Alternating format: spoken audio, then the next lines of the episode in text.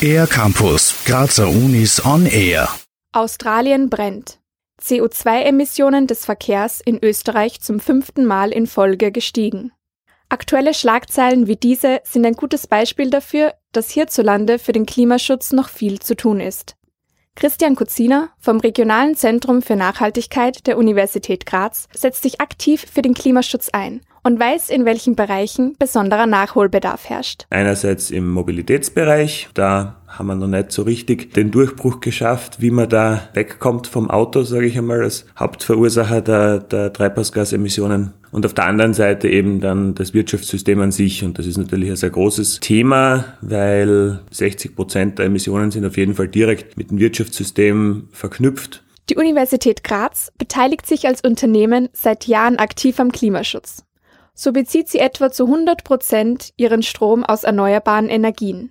Sie hat eigene Unifahrräder und ist mit dem nachhaltigen Beschaffungsrichtlinien Vorreiter in Österreich. Aber bis die Uni wirklich klimaneutral ist, ist noch viel zu tun, weiß auch Christian Kozina. Dienstreisen zum Beispiel ist ein ganz großes Thema natürlich, weil Teil des Forschungsbetriebes ist es, an internationalen Konferenzen teilzunehmen. Gleichzeitig ist es natürlich ein enormer ökologischer Fußabdruck, den man damit verursacht. Als Initiator der Bürgerinnenkonvente in Graz gibt Christian Kozina Bürgern und Bürgerinnen die Möglichkeit, zu einem bestimmten Thema politisch aktiv zu werden.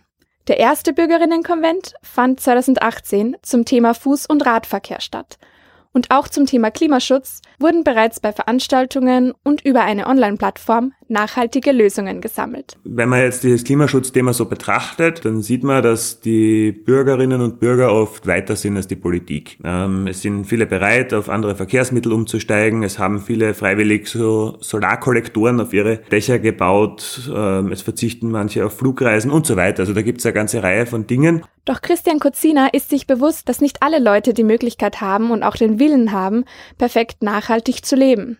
Er sieht die Politik dafür verantwortlich, die Nachhaltigkeit bequemer und leistbarer zu machen.